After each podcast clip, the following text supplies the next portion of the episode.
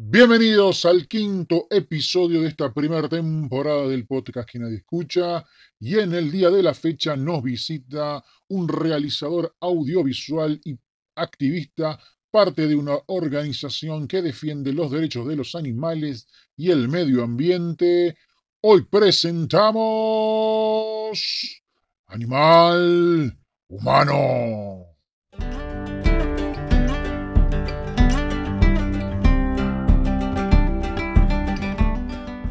Buenos días, buenas tardes, buenas noches, bienvenidos a este quinto episodio de esta primer temporada de este hermoso podcast que hemos dado en llamar Un Pod que nadie escucha, el podcast donde esperamos que nadie sea mucha, mucha, mucha gente. Y esta mañana, este día, tenemos la visita de un activista que se la banca de verdad, el señor César Gersoni. César, buenos días, ¿cómo estás? ¿Qué tal? ¿Cómo estás? ¿Todo bien, Israel? Excelente, excelente. Muchísimas gracias. Te vuelvo a agradecer el hecho de que te hayas dado un tiempito para hablar con nosotros. Eh, estás en Buenos Aires, me estabas comentando, pero naciste en Jujuy. Estoy en Buenos Aires y soy, soy jujeño, eh, criado en, Buenos Aires. Así que ahora acá estoy, acabo de terminar de cumplir la cuarentena hace un par de días, porque volví de allá. Ah, claro, claro. Y ya, ya esta semana ya puedo salir y bueno, no tengo nada que hacer afuera, así que me quedo acá. Más o menos. Allá sí habilitaron el, turismo interno, ¿verdad? Allá estaba como súper súper habilitado, si bien puedes salir solo cuatro días a la semana, que es los que toca, martes, eh, jueves eh, o domingo, o el resto de los días, depende de tu número de documento. Negocios abiertos, cervecerías, restaurantes, distanciamiento social y con barbijo, claro. pero está como liberado el asunto. Pero bueno, no tienen casos. Jujuy es una población que el gran Jujuy tiene menos de 400.000 personas. Ah, Es como un pío mediano del conurbano. Claro. Y, todo Jujuy no debe llegar a las 800.000. Mira. Entonces, es una población más fácil de controlar, con mucho menos barreras. Como, claro, claro. ¿Cuántas barreras tiene la matanza para poder franquearla, cerrarla y controlarla? Imposible, o San Martín.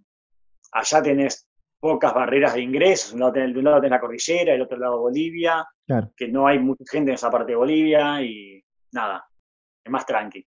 Bueno, para arrancar y conocerte un poquito más, em, ¿qué fue lo que te hizo cambiar de hábito? ¿Qué fue lo que hubo un hecho puntual que haya hecho que vos eh, decidieras elegir una dieta vegetariana, una dieta vegana? No, hubo un hecho puntual, pero sí hubo una situación puntual. Eh, mi viejo era un tipo eh, súper super duro, súper recio, eh, buena onda, pero como muy fuerte en algunas cosas, también marcado por su militancia política, ¿no? Era un militante fuerte del peronismo. Entonces, pese a eso, esa cara dura, era un tipo eh, que era muy, muy amigable con los animales y que siempre los quería, los defendía. Entonces de repente estaba en, una discusión aférrea o en una activación fuerte con su partido y después lo veía acariciando un gatito en una esquina o rescatando un perrita. O había como una contradicción, o capaz cosas que no se hacían antes, como rescatar pájaros. Antes los pájaros se dejaba ahí, punto. No, no había como una empatía con los pájaros. Él lo hacía, ¿no? Eh, y me ayudaba en los rescates a mí, cuando íbamos a rescatar gallinas, cuando yo era chico. Él me enseñó a rescatar gallinas de los gallineros. A hoy quería robárselas, en ese momento era rescatarlas. y, pero pese a eso, yo tenía una gran discusión con él, que era la doma, a él le gustaba la jineteada. Y, y, teníamos discusiones, tuvimos una discusión muy fuerte, en la cual yo me, enojé, y le pegué una piña de heladera. Pero oh. era, un pibe, era un adolescente también, ¿no? Pero claro, claro. muy enojado y no entendía cómo él, y ahí me empecé a dar cuenta, pero bueno, yo me estaba dando cuenta de que cómo puede ser que seamos tan buenos con unos y tan malos con otros. Qué bárbaro. Y yo ya, yo ya había empezado a dejar de comer carne en aquel momento, y no, no comía casi nada en mi adolescencia de carne. No comías por esto, porque el tema de, de darte cuenta de que trataban a unos de una manera. Claro, sí, creo que primero no la comía porque no me gustaba. Ok tampoco me gustaban mucho las comidas que, preparaban, capaz, pero no me gustaban, se comía poca carne en casa, entonces cuando se preparaba no me gustaba, no, había otras opciones. Claro. Pero bueno, ese fue el primer despertar, el darme cuenta de que a través de la jineteada, hay, hay un video mío en mi canal de YouTube, César Guarzoni, que dice y muestra un poquito, a mi entender y de mi punto de vista, qué es la jineteada, y básicamente lo que explico es que desde, lo que estuve leyendo, todo lo que leí de historia, la jineteada es como la introducción al maltrato. Mira. Entonces, también creo que está muy marcado esto, este, ese video por lo que mis vivencias de chico y todo lo que fui leyendo, viendo, fui a ver jineteada un montón de veces. Yo trabajé para, para, un, para el Banco Provincia dos años, en el cual íbamos a los pueblos a grabar las fiestas. No había fiesta que no tuviese maltrato animal, fiestas populares. Entonces ahí te empezás a dar cuenta. Y bueno, y la jineteada para mí viene a marcar eso. La jineteada, la jineteada no es doma, la doma es agarrar un, un caballo y tomarlo, hacerlo manso. La jineteada, ni que tampoco está bien, pero la jineteada directamente es agarrar la parte más cruel del animal, pero más divertida, divertida, ponerle para el paisano, llevarlo a un espectáculo económico, el cual le da rinde económico a las personas que lo producen. No, en todo lo que te dije no vio nada bueno. No vio nada bueno. ¿sabes? Como siempre, y lamentablemente, el gaucho y el paisano, los que son ignorantes, gran parte, eh, son la mano de obra fuerte para las personas que quieren hacer cosas que, no hacen bien. El, el, gaucho y el paisano siempre te corre con que nosotros alimentamos al mundo. No, no alimentan al mundo, alimentan animales. Alimentan animales y esos animales van a ser parte de una producción del mundo. Van a ser parte de una producción que es la que da diabetes, colesterol, infartos, obesidad. Totalmente. ¿Entendés? Y si vos querés hacer degradación ambiental, ¿qué necesitas? De los gauchos y los paisanos. Necesitas de ellos, para que hagan el desmonte, para que tiren glifosato, para que tiren pesticidas, para que maten a los animales, para que críen, encierren y torturen otros, otros animales. Está el sistema bien armado como para que la ganancia se la lleve a alguien y la mano de obra produzca el daño por otro lado, digamos. Claro, y necesitas a los gauchos, los paisanos bien ignorantes, para que no se den cuenta de lo que está pasando. Claro. Vos a un gaucho, un paisano, lo agarrás y le enseñás qué es la degradación ambiental, qué es la biodiversidad, qué es la red trófica. Le enseñás todo lo que es, todos los aspectos naturales, ambientales, ecológicos, biológicos que tiene esa actividad, no lo hacen. Con la educación necesaria no lo hacen. Sí. Sí, porque, porque definitivamente también los termina afectando a ellos, o sea... Les termina afectando a ellos, les afecta eh, los porcentajes de, cáncer que hay en la población del campo es, muy fuerte. Eh, los porcentajes de cáncer de, mama, de, osteoporosis en las mujeres es fuerte también. No, no, no están exentos de esto, sino todo lo contrario, se les suman un montón de otras. Además de que el trabajo de campo es, es duro, es fuerte, y, te va quitando años de vida todo eso. Totalmente. Entonces, este, este transitar, esta transición no te costó demasiado. No, no, no, no costó. Lo que sí cuesta es, o sea, te das cuenta, che, no me costó darme cuenta, pero sí te cuesta salud y te cuesta, eh, un, tenés un costo psíquico por el solo hecho de darte cuenta. Porque no la pasás bien cuando tus amigos del barrio van a cazar pajaritos. Claro, claro, claro. Porque no la pasás bien cuando ves que existe una degradación machista.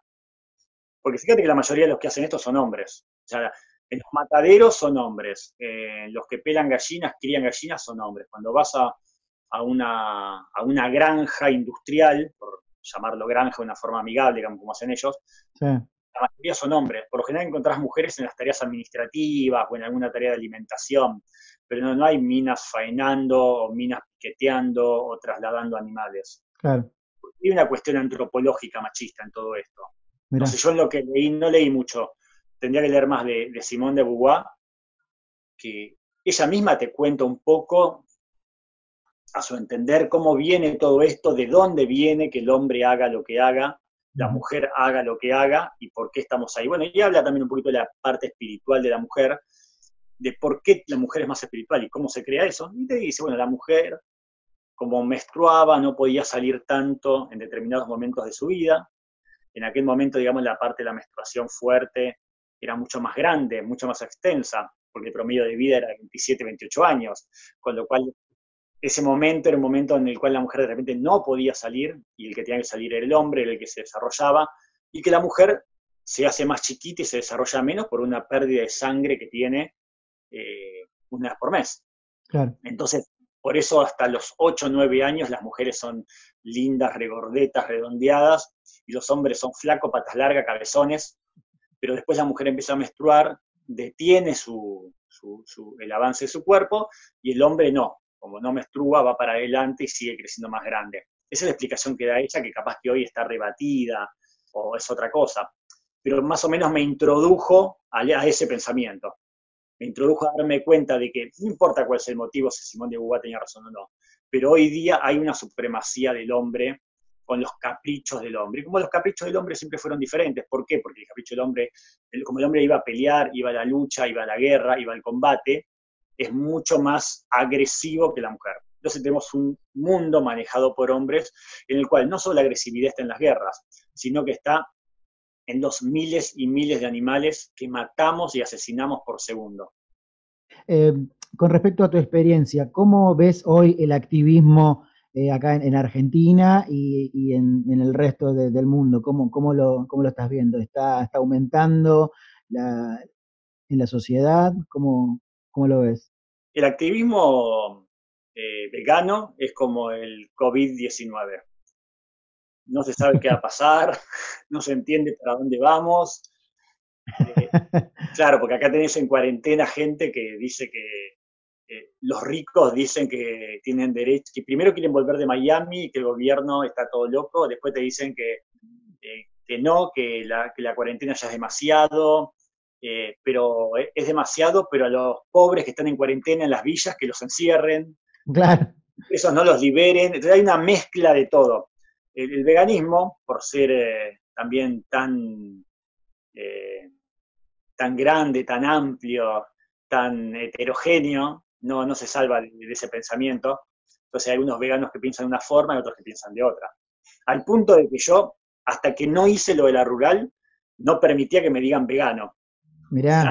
el año pasado me decía, vos sos vegano. No. ¿Pero te molestaba el, el, rótulo te molestaba? No, es que primero no era vegano porque de vez en cuando, si yo eh, había una situación en la que tenía que comer capaz un pedazo de carne, lo hacía. ¿Por qué? Porque, no sé, yo había ido al volcán Lanín, tenía que subir el volcán Lanín de, la, cara oeste. Hacía tres años de esto, cuatro años. Claro, yo no comía carne era, vegano, vegetariano, lo que sea. Pero, eh, y lo subí y bajé sin comer carne. Mirá. O sea, y me la aguanté y pude, no, no por la fuerza, digo, porque la carne era lo más fácil para conservar en lata cerrada. Mirá. Era por eso. Si no tenía que llevar más cantidad de verduras, que con el frío, eh, había una cierta complejidad. Claro, claro. El resto fue, llegó un montón de carne, subió, bajó, yo lo pude hacer sin comer carne. Eh, pese a eso, laburando un año después eh, en una provincia, con el Banco Provincia, no comí a la mañana, no desayunamos, y a la noche tampoco habíamos comido porque había asado de comida, y la noche estaba acabado de hambre, y en ese pueblito que era chiquitito así, no había comida. No había comida. Lechuga, tomate, no había nada, estaba todo cerrado, no había nada. Y bueno, tuve que comer un pedazo de carne y ya a juicio de muchos veganos, ¿no? Oh, sí, sí, ¿Cómo vas a hacer eso? No, no, no, Perdón, no me, no, me da asco la carne. La como porque me quiero, no porque me dé asco. Totalmente, totalmente. Entonces, bueno, y, hay como un juicio muy grande, en, como en toda organización o grupo heterogéneo, que, te lleva a decir, bueno, mira, si, si esto va a ser así, no. Yo hago todo el mayor esfuerzo, pero si en dos años fui con un pedazo de carne, Aparte, yo eh, también tuve una transición muy grande y, nunca fui activista por los animales hasta lo de la rural. Hasta un instante lo de la rural. Yo antes era ambientalista. ¿Por qué? Porque para mí el ambientalismo era lo mismo que el veganismo. De hecho, el veganismo es una dieta. Está bien, ahora es una corriente filosófica, después de lo, lo que se declaró en Inglaterra, pero el veganismo es una dieta. Entonces, para mí, que me asocien a una dieta, no, no me, no me gustaba. Soy ambientalista, cuido el ambiente. un ambientalista, hoy día, no te digo, hay ambientalistas muy buenos de hace 30, 40 años o más, que eran re carnívoros. Pero hoy día, un ambientalista, a mi entender, no puede comer carne. No debe comer carne. Ni tomar leche, ni comer huevos. Hoy día no puede hacerlo, porque estás degradando el ambiente. Y, te puedo, y las explicaciones son muy largas, pero no se puede. Totalmente. Otro día, más tiempo, se, se, se, dirán, pero no se puede. Entonces, bueno, ahí es donde yo no, no comparto con muchos veganos y no me considero como un miembro del movimiento vegano. Mira. Sí me considero un miembro del movimiento ambientalista, soy vegano, no como carne bajo, ni tomo leche bajo ningún punto de vista, pero cuando vos vivís la vida y salís al campo, también eso fue una travesía, pero cuando tuve que ir a trabajar al campo, o cuando tengo que ir a filmar documentales al campo, a la selva, hay veces que no te queda otra. Claro. Y no es que no te queda otra porque te invita a un café con leche y te lo tomás con leche. No, no te queda otra porque no tenés para comer durante varios días. O cuando me voy a entrenar, yo a veces me voy a entrenar a la montaña. Y ese entrenamiento de montaña son 10 días, en el cual tengo todo listo para no comer carne. Pero si un día llega a fallar, y ahí es donde voy con el movimiento vegano, es tan heterogéneo que cuesta avanzar. Pese a eso, estamos avanzando fuerte. Pese a eso, eh, cada día, eh, te digo algo muy cruel, muy duro, ¿no? Capaz no es el momento por el COVID, pero, pero es algo que pienso, que no quiero dejar de decirlo. Cada día muere gente, o sea, la cantidad de gente que muere por día, y no por el COVID, ¿eh? por, por, causa, olvídate poner, por lo que sea. Esto te lo dije el año, el año pasado, que ya lo venía diciendo yo en los medios. Cada día muere gente que no es ni vegana ni vegetariana ni nunca lo sería. Y nace otra que es vegana, es vegetariana o lo sería. Mira. Fíjate, saca vos tus conclusiones. decime vos cómo vamos. Yo creo que vamos bárbaro. Mira, es fuerte, fuerte. Es fuerte, pero es, eh, es real. Es real, es así. El, cambio se está dando y, y, no lo estamos dando solamente los activistas. La gente común lo está dando. Gente, la gente que no le importa nada, la gente que, es capaz de matar una, una ballena changletazos porque no le importa nada, eh, dice, es la que dice, no, pará, acá tiene que haber un cambio, acá tiene que, algo tiene que pasar, no, no podemos seguir con esta, con esta conducta, no, no podemos continuar con todo esto. Totalmente. Y, hablando un poco de activismo, ¿qué, es Acción Animal? Si podrías resumirlo un poquito. Mira, Acción Animal es un grupo de personas que nos juntamos eventualmente, que no tiene una, sede ni un grupo concreto en, el país, pero que nos vinculamos por redes y sobre todo con activistas independientes si bien hay una acción animal en Jujuy que funciona, que es un grupo consolidado, pero que hace acciones fuertes y solamente en, Jujuy. Pero cuando hubo que hacer cosas en Córdoba se hizo, cuando hubo que hacer cosas en Buenos Aires se hizo, cuando hubo que hacer cosas en Rosario se hizo, en Misiones, en Catamarca, en San Juan, eh, se hizo. Y en la provincia de Buenos Aires, en, no sé, en Merlo, Esteban Echeverría, en diferentes municipios se hizo, ¿no? no sé si Rosario, Rosario es fuerte también. Hay como una acción animal en Rosario. Rosario y Jujuy son los que tienen una acción animal. Eh, fuerte Jujuy, ¿no? Pero si no, acción animal es, es la acción, digo, el nombre acción animal viene de, es la acción eh, propia, es la acción tuya, es Israel, vos eh, haciendo tu trabajo y activando por los animales, porque vos ahora estás activando por los animales aunque no sea el objetivo, pero lo estás haciendo. Eh, y esa es una acción animal, tuya, como animal, como ser de la naturaleza. Entonces, eso es acción animal. Es la acción de todos los animales humanos eh, al servicio de la naturaleza. Mirá, mira qué bueno. Y recuerdo que te conocí, los conocí justamente por el, el activismo que tuvieron en, en la sociedad rural. fue julio del 2019 esto. Eh, sí, el 28 de julio. De julio. Pasado el tiempo, ya casi un año, ¿cómo pensás que, el mensaje que se quiso dar en ese momento pegó en la sociedad de la forma que ustedes querían que pegara o, o, se diluyó un poco como por el tema de los medios que, lo tomaron y desviaron el foco totalmente por otro lado? ¿Cómo, cómo lo ves pasado el tiempo ese mensaje? Sí, sí. Y viste que lo, uno, esto es como cuando uno habla. Uno habla, pero eso es una parte del mensaje.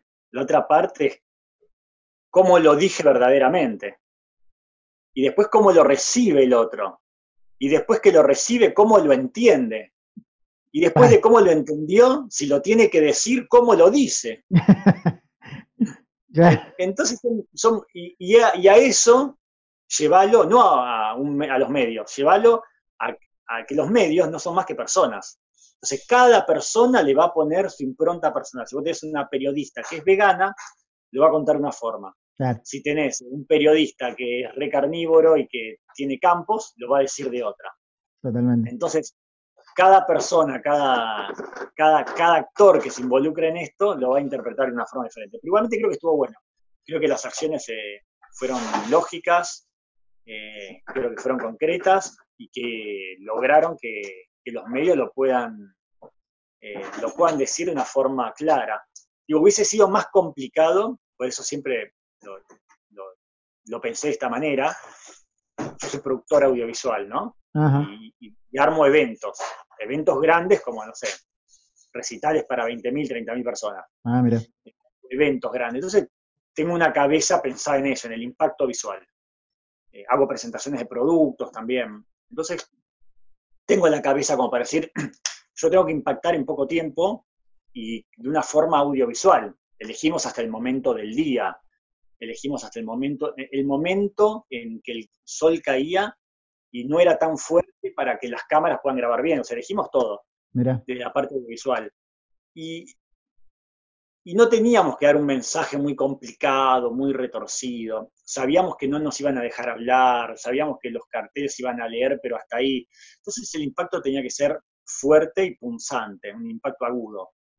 Entonces por eso fue básicamente así la acción, de ingresar a la rural y impedir que a partir de ese momento no se pueda desarrollar ninguna otra actividad más que la nuestra.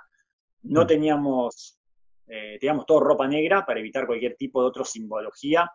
Le, instruía a los activistas independientes para que todos se sacaran cualquier tipo de, otro mensaje, pañuelo verde, pañuelo celeste, eh, partido político, religioso, todos vestidos de negro sin nada más capaz que alguno tenía algo, no lo vi. Eh, igual revisé todo, ¿no? Y cuando veía algo decía, no, escondete eso, no, ningún otro mensaje. Claro. Si no entramos en el tema del metamensaje, ya está el peor. Y había que meterse y aguantársela. Pensábamos que iba a ser peor, ¿eh? Sí. Sí, sí, pensábamos que íbamos a terminar a las trompadas fuertes. Íbamos preparados para eso también, no todos íbamos preparados para eso, para defender a los pibes, pensábamos que iba a ser peor. Pero no, no fue tan grave, porque básicamente cuando lo ves en las imágenes son dos gauchos, nabos, eh, queriendo hacerse los, los, los, audaces, los, los, los maniobreros de caballos, como si estuviesen en una motocross, y así haciendo rodeos, pegándole a algunos pibes y pibas. Claro. Éramos, no sé, yo, Franco, Sebastián, Matías, había un par de personas que éramos con más grandotes, ¿no? Y más entrenados. ¿Cómo puede ser que a nosotros no nos pegaron? ¿Y cómo, puede ser que, y pero, pero sí le pegaron a chicos y chicas la mayoría, que tienen, no sé, adolescentes, o sea, te la agarrás con una chica de 18 o 20 años o con un chico de 19 años, eh, chiquito, flaquito, capaz, o que no te está haciendo nada, pero cuando yo voy y me paro frente tuyo y nos paramos frente a los paisanos, se quedaban en el molde. Entonces habla también de lo cagón que son. Por eso siempre digo, los, paisanos son muy cagones la mayoría. Por, algo van y le, le, pueden cortar el cuello a un animal indefenso. Porque si ese animal se defendería, ellos no lo podrían hacer. Porque necesitan dominar. Una buena mirada. Es. Pero es una, no sé si hay otra explicación que alguien me la diga, porque después saltan todos los gauchos y no, porque ¿qué sabes vos de campo? Mira, yo sé de campo. O sea, no me crié en el campo, pero ¿qué? Sé de campo. ¿Que si no me crié no puedo saber? ¿Cómo sabemos de San Martín, de Rosa, de Sarmiento? Si nadie lo vio, nadie se crió con ellos. Pero sabemos todo. Entonces, no, no, no. Empezamos, empecemos a entender. Hay algo que está mal en este país, que es degradar el ambiente. ¿Quiénes son los que degradan el ambiente? La gente de campo. Desde el máximo terrateniente hasta el último peón. Entonces, ¿dónde está el enemigo? No, los yanquis, bla, bla, bla. No, los laboratorios que nos quieren. Pará, primero el enemigo está en casa. Si vos vivís en, un, en una casa que son cinco y uno chorea y roba, no tenés que ir a buscar al que compra lo robado. Primero corté la cabeza al que chorea en tu casa. Después anda a buscar quién compró lo robado. ¿Qué pasa acá entonces? Estamos locos, estamos, estamos buscando enemigos en andás a ver dónde, en qué otro país, y no nos damos cuenta que el enemigo lo tenemos en casa, que está degradando el ambiente, que está, ¿Cuál es la principal causa de muerte en Argentina? Los infartos. ¿Quiénes son los que tienen más infartos? Los que comen carnes. ¿Cuál es el principal cáncer que hay en Argentina? El primero, el cáncer de mamas. ¿Quiénes son las que toman más leche? Las mujeres. Le venden leche en todos los comerciales, que el Actimel, que este, que el otro, para tener huesos fuertes. Y encima ni huesos fuertes, porque son las que tienen más osteoporosis. Totalmente. Entonces, ¿cuál es la segunda causa de cáncer? el de colon. ¿Quiénes, ¿Quiénes son los que más tienen cáncer de colon? Los hombres. Los varones, sí. ¿Quiénes son los que comen más carne, los hombres o las mujeres? Totalmente. Bueno, es increíble esa relación. no hacemos más preguntas. El tema es que no lo, es muy difícil, el mensaje es claro, pero cuando lo querés transmitir, eh, el sistema está tan bien armado que parecería que no llegase el mensaje, como que cae en un saco roto y uno está ahí bombardeando, tirando datos. Eh, pero llega, ¿eh? pero llega. llega, llega, sí llega, llega. La gente escucha esto y la gente no dice, ¿sabes qué pasa? Eh, creo yo, no es una mirada mía, pero si a una persona le decís 20 veces por día que coma carne, que toma leche, que tome leche, que coma huevos, y una vez por mes escucha a un activista que le dice, mirá, guarda que hace mal, guarda que te está haciendo daño, va a pegar más lo otro. Digo, nuestra forma de hablar, nuestra forma de, expresarnos, ¿cuánto es? ¿Cuánto es por, por, lo que, por lo que vos deseas o aspirás? ¿Y cuánto es por lo que lees, por la gente que te rodea, por lo que te enseñaron? Es mucho más. Mucho más. O sea, todos los estímulos que vos recibís de afuera te pegan mucho más que tus propios deseos. Pues yo deseo hablar un inglés perfecto, pero vos no sabés lo que soy, un indio hablando en inglés. Ni eso. Ni eso porque ni lo entiendo, porque no termino de entenderlo. Porque nunca tampoco me puse las pilas, porque no tuve un contexto que me ayudara a que yo pudiera hacerlo, porque no tuve la voluntad. De la misma forma, en que una persona le puede costar o no saber hablar inglés, es lo mismo que no va, no va a comer, no va a entender y respetar a los animales o va a dejar de comer carne. Porque este es un contexto tan fuerte alrededor, tan fuerte alrededor, que no te lo permite. Pero, pero pese a eso, como cada vez somos más y cada vez son más los mensajes y cada vez son más las imágenes y las fotos que se están mostrando de qué pasa con los animales, lo mal que nos hacen a la salud, eh, está pasando. Igualmente el activismo vegano, nosotros siempre nombramos la salud como un factor. Guarda con la diabetes, con el colesterol, todo eso viene a comer animales. Pero en el fondo, vos vas al supermercado y vos puedes elegir una góndola vegana o una góndola con carnes. Están las dos. No es vegano porque tiene que ser vegano, porque vas a la verdulería y no vas a... Sería una veganería la verdulería. No, vas a productos veganos, pueden ser cualquiera, son apto veganos. Entonces, hay productos que los pueden comer veganos y productos que no. Y los dos están en un mismo supermercado, en un mismo almacén. Porque yo mi comida la compro en el almacén. No voy a Green Factory, a lugares chetos para tratar de que, me saquen un montón de plata y comer algo. Yo voy al almacén que va Doña Rosa, como decía Neusta, mira qué ejemplo te tiré. Y, voy al almacén y compro lo mismo que el resto de la gente. Compro lo mismo, que fideo, que esto, que verdura, que garbanzo, que lenteja, y con eso mismo hago leche, hago lo mismo. Tengo un estado de salud bárbaro, por suerte. Estoy bien. Entonces, no, hoy se puede elegir. Nosotros hacemos todo esto por los animales, para que dejen de matarlos, para que dejen de torturarlos, para que dejen de nacer con el solo fin de morir. Qué bárbaro eso, qué bárbaro. Em, bueno, vivimos en un tiempo de pandemia que no sabemos cuándo va, a terminar. Em, ¿Cómo ves el, futuro del veganismo em, como corriente filosófica? Como, ¿Pensás que esto después de la pandemia va a aumentar? Va, ¿Se va a estancar? ¿Va a pasar como una moda? Yo no sé si la pandemia ayudó al veganismo. Parece que son cuestiones que van por separado y que se trataron, es más, se trató hasta de, esconder o de ridiculizar, como se hace siempre, al, veganismo.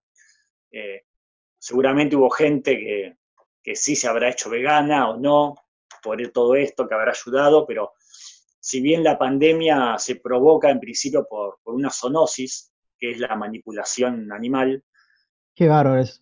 Eh, claro, bueno, entonces partimos de ahí. Y después, cuando, o sea, estamos encerrados por culpa de manipular animales y todo eso. Estamos encerrados por no respetar a los animales ni a la naturaleza. Por eso estamos encerrados. Pero sin embargo, eh, hay escasez de huevos. O sea, capaz que alguien que no, no está muy metido en el palo vegano no lo, no lo termina de entender, ¿no? Pero es por no respetar a los animales y a la naturaleza que estás encerrado pero cuando estás encerrado te pones a cocinar productos con animales, que fue el mismo motivo que nos llevó a estar donde estamos. Qué paradoja, ¿no? Es clarísimo. Es, es una paradoja. es como, che, ¿qué hacemos con, con, los judíos que la están pasando mal? Resucitemos a Hitler, así los cuida.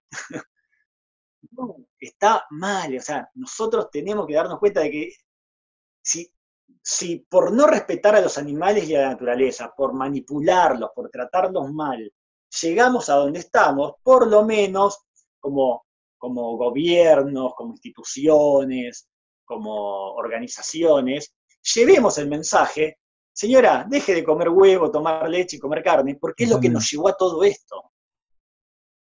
Decimos una gran pandemia, seguramente hay muchas, ¿no? Pero una gran pandemia que no haya sido por, por manipular animales hasta, hasta la peste negra. no, pero la peste negra, ignorante, ¿viste? Te dice lo mismo, pelado ignorante, no sabes nada.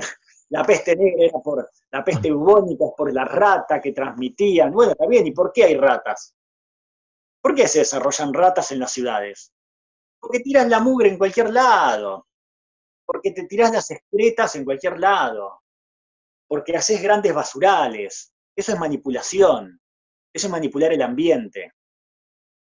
O sea, el, que ser pelado no te quita sabiduría o capacidad de leer y de entender. Tampoco digo que sea sabio, pero es, sentido común, loco. Si, si se llenó de ratas, no, pero ¿qué es natural? No, no es natural. Natural sería que se llene de, osos pandas. Eso era natural. Que se llene de ratas sería que estás haciendo algo mal, estás tirando tu mugre, tenés ratas, cucarachas, infecciones. Ah, bien. Bueno, para, ir cerrando, em, si tuvieras que darle alguna recomendación, sugerencia, consejo, llámalo como quieras, a, una persona que está en esa transición, en esa duda, en esa que le tiene la idea ahí por su cabeza, ¿qué, tip, qué podrías decirle? Primero, que se haga un test de sistemas representacionales. Eso es, el sistema representacional es cómo funciona tu cerebro. Eso es, ahí te explica cómo haces vos para incorporar los conocimientos. Es un test que te lleva 10 minutos, que te da el resultado en el momento, sin pinchazos, sin nada. Te metes, te buscas un buen test de sistemas representacionales en, Google y ahí te va a decir, hay tres formas, que es eh, auditiva, audiovisual o kinestésica. Todos tenemos de los tres, pero en diferentes porcentajes. Mira. por ejemplo, mi hijo es 33, 34, 35, no sé. Eh, y ahí cubre el 100%. Yo soy 54 kinestésico, 30 eh, y pico eh, visual y muy poco auditivo. Y una vez que sabes cuál es tu sistema representacional, a partir de ahí empezás a informarte de la forma que tu test te dio. Por ejemplo, yo que soy kinestésico, que voy muy, muy con el sentir, eh, lo que hago, y, pero, mi segundo, tengo un 30 y pico por ciento de visual, lo que hago es mirar videos. No leo tanto, en este caso. No leo tanto, miro videos. Mira. Me informo a través de películas, videos, no series, pero sí mucho documental. Y leo algunas cosas. Una persona que es muy, audio, que es muy auditiva tiene que leer más, porque la incorporación de la, información la, hace mejor a través de la lectura y de algunas conversaciones. Entonces, hacete el test, fíjate qué sistema representacional tenés y en base a eso, mira videos. Informate, tené conversaciones, habla con la gente o sé más eh, o lee más. Eso te lo va a decir el test. Y ahí vas a empezar a entenderlo. ¿Por qué de esta forma? Y no te digo, no, hace esto, porque yo te puedo decir un montón de cosas, pero no te van a llegar. Eh, si vos sabés cómo sos, vas a empezar a informarte más. Y vos lo que tenés que tener es cultura general. No, no es que tenés que tener dos tips o, diez tips para ser vegano y ambientalista. Vos tenés que tener cultura general. Si vos tenés cultura general, sos vegano, sos ambientalista. Si vos tenés cultura general, si vos entendés qué pasa ahí, acá en este mundo, sos una mejor persona. No necesitas un tips vegano, un, ¿entendés? Para, eso es capaz para construir una, una mesa de, una mesa baja de living, un, consejo, un tips. Hacer una buena persona y respetar a todos, cultura general y vas a ver que vamos de 10. Excelente. Bueno, César, muchísimas gracias por haber compartido este rato con nosotros. Eh, te agradezco realmente que te hayas tomado este tiempo y que nos hayas dejado esta, esta hermosa charla. Muchísimas gracias, nos despedimos. Gracias a vos. Hasta el próximo capítulo. Muchísimas gracias por escucharnos y recuerden que pueden comunicarse con nosotros al mail unpoddenadie.gmail.com unpoddenadie.gmail.com Estamos publicando un episodio todos los domingos por la tarde por todas las plataformas de podcast y por nuestro canal de YouTube Un Pod que nadie escucha. Muchísimas gracias por escucharnos y será hasta el próximo episodio.